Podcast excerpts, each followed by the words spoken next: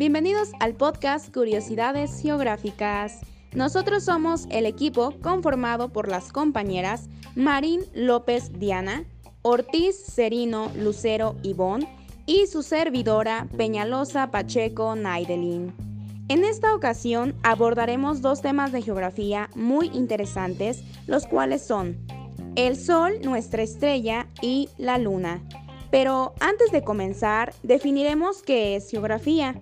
La palabra geografía se deriva del griego geos, que significa tierra, y grafía, que significa descripción. Por lo tanto, se define como la descripción física, humana y ecológica de la Tierra. Interesante, ¿verdad? La geografía aborda diversos temas, entre ellos nuestro universo. La geografía como ciencia espacial encuentra sus fundamentos conceptuales en la investigación científica realizada durante la revolución científica iniciada en el siglo XV. La astronomía provee una manera de mirar la realidad que se mantiene por siglos y durante la década de 1960 genera las bases para que la geografía, apoyada en las leyes de Kepler, adquiera una definición sistemática apoyada en la cuantificación. Así que sin más que decir, comenzamos.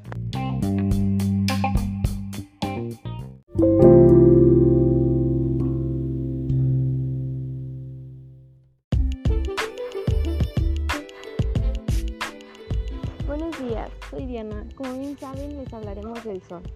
El Sol es una estrella de tipo G, cuya clase de luminosidad es B, que se encuentra en el centro del sistema solar.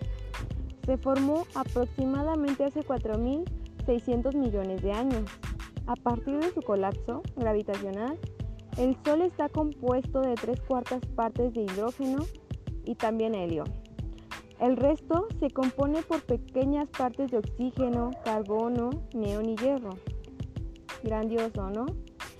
La masa central se volvió cada vez más densa y caliente, dando un lugar con el tiempo al inicio de la fusión nuclear.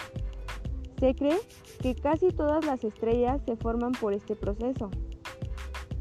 También, el Sol es más o menos de edad intermedia y no ha cambiado drásticamente desde hace más de 4 mil millones de años y seguirá siendo bastante estable durante otros 5 mil millones de años. Grandioso. Después de que la fusión de hidrógeno en el núcleo se haya detenido, el Sol sufrirá cambios importantes y se convertirá en una gigante estrella roja.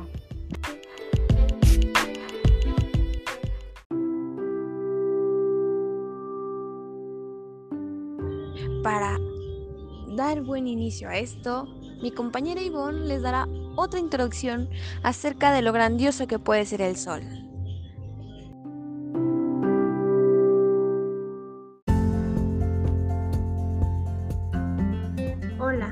¿Qué tal? Buenos días, mi nombre es Lucero y esta ocasión te voy a hablar un poco sobre el Sol. El Sol es una energía en forma de luz solar que sustenta casi todas las formas de vida en la Tierra a través de la fotosíntesis y determina el clima de la Tierra y la metodología. Es decir, el Sol es muy importante en la vida si no viviéramos en un mundo negro y oscuro. Y algo bien importante, su función. Es la estrella principal del sistema solar. Su función primordial es la proporción de luz, calor y energía a la Tierra. ¿Verdad? Este se puede decir que es un cuerpo celeste que brilla con luz propia compuesto de hidrógeno y helio a enormes temperaturas de plasma. Y bien, hablando del Sol, sabemos que tenemos una luna por las noches, que a continuación mi compañera Naidelin les dará la información.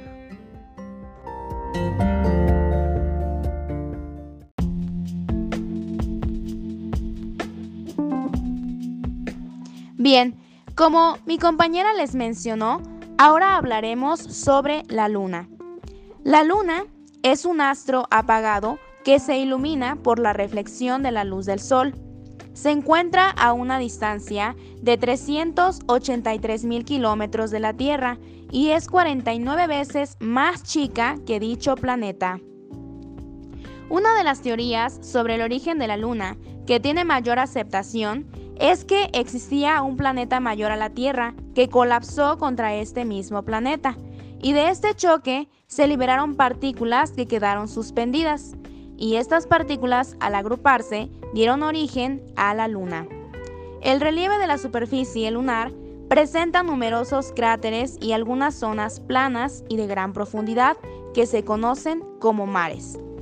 Tiene una atmósfera formada por gas de sodio y su temperatura va desde los 116 grados Celsius hasta los menos 127 grados Celsius. En 1996 se descubrieron partículas de agua en este mismo satélite. A continuación hablaremos acerca de los movimientos lunares. La Luna se mueve en torno a nuestro planeta. Este movimiento de traslación dura aproximadamente 27 días y 8 horas y su movimiento de, rotación dura aproximadamente 8 horas.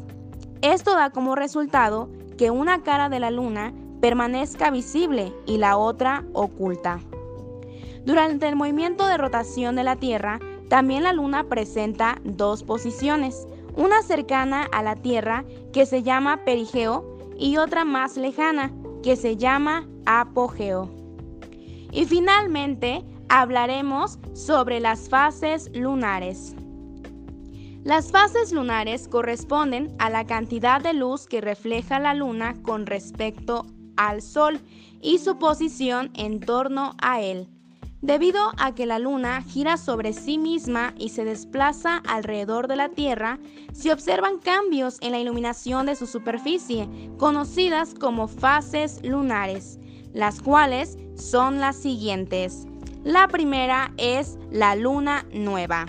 En esta posición, la luna se encuentra entre el Sol y la Tierra y su cara iluminada no es visible para nosotros.